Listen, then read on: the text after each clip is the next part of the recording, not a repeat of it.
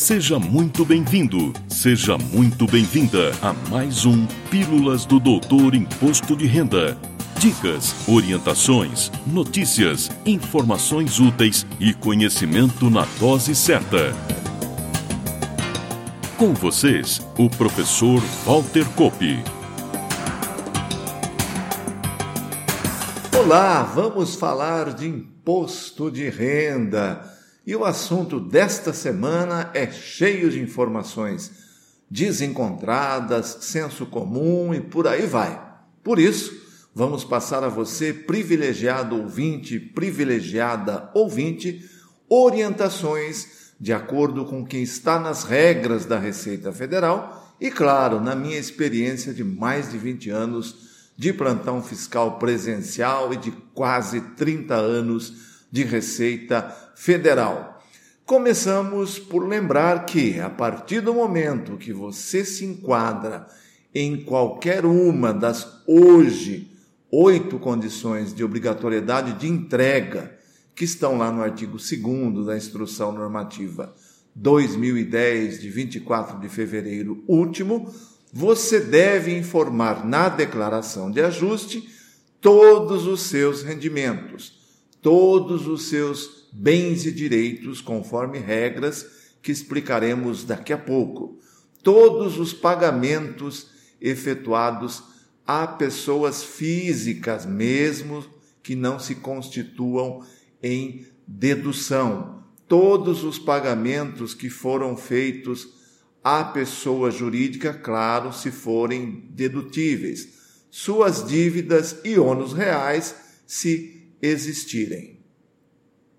E vamos então detalhar como se declaram os bens e direitos, lembrando que esta ficha está nas três declarações que a pessoa física pode entregar: ajuste anual, final de espólio e saída definitiva do país.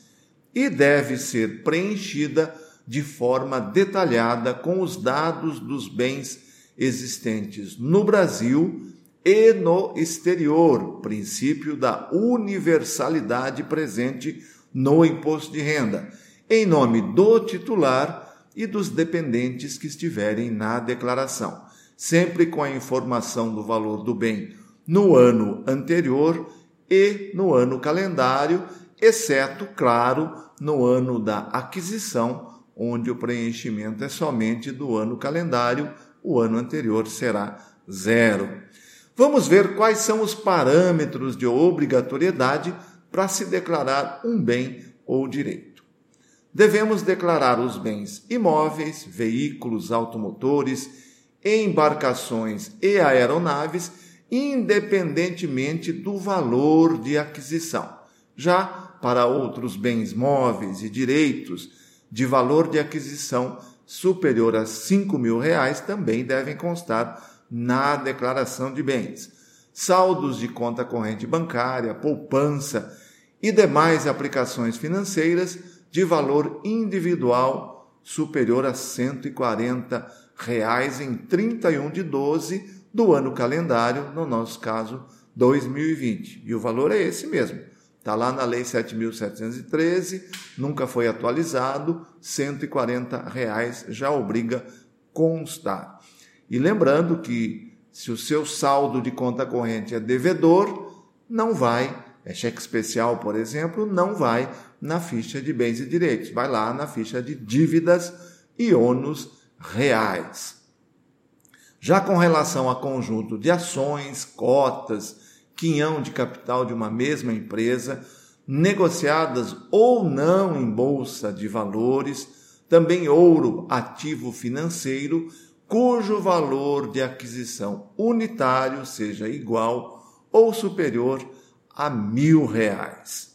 Também conjunto de criptoativos, criptomoedas ou outro ativo digital da mesma espécie, cujo valor de aquisição seja igual ou superior a mil reais. Essas são as regras gerais que estão nos manuais da Receita. Passo agora algumas orientações fundamentais para que o seu patrimônio esteja sempre declarado corretamente. Os bens devem ser declarados pelo seu efetivo valor de aquisição, independentemente dos valores constantes em qualquer documento, uma vez que o imposto de renda se ocupa da questão financeira do patrimônio e não de seus registros. Isso é de suma importância porque a base de cálculo de eventual ganho de capital que você venha a ter na alienação de um bem ou direito é o valor da venda menos o custo de aquisição constante da declaração de bens.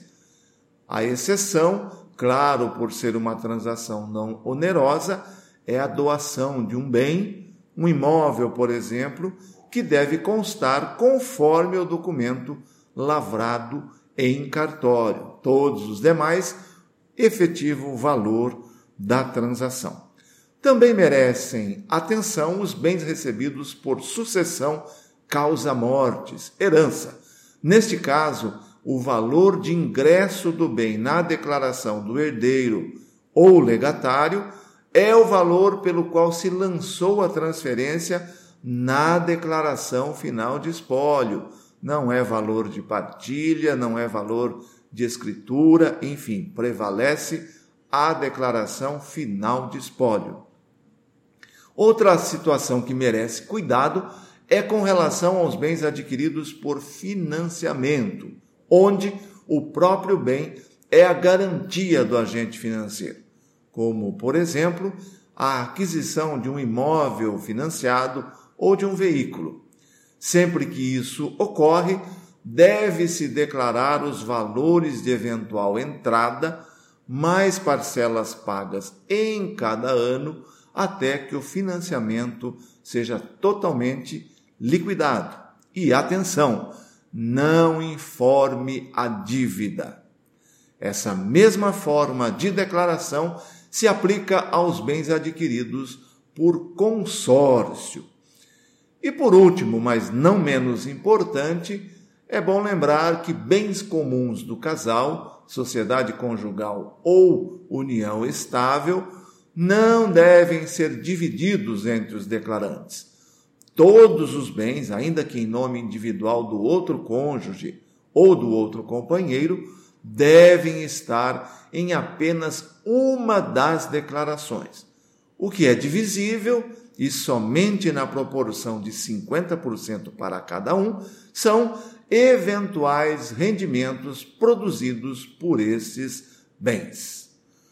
Por hoje é só. Na próxima semana, mais dicas úteis e confiáveis para o correto preenchimento da sua declaração de ajuste anual 2021. Te espero! Na próxima semana tem mais Pílulas do Doutor Imposto de Renda. Obrigado por ter ficado conosco. Espalhe a novidade aos amigos. Mande suas sugestões de pauta, seus elogios e suas críticas para pílulas.doutorir.com. Até lá!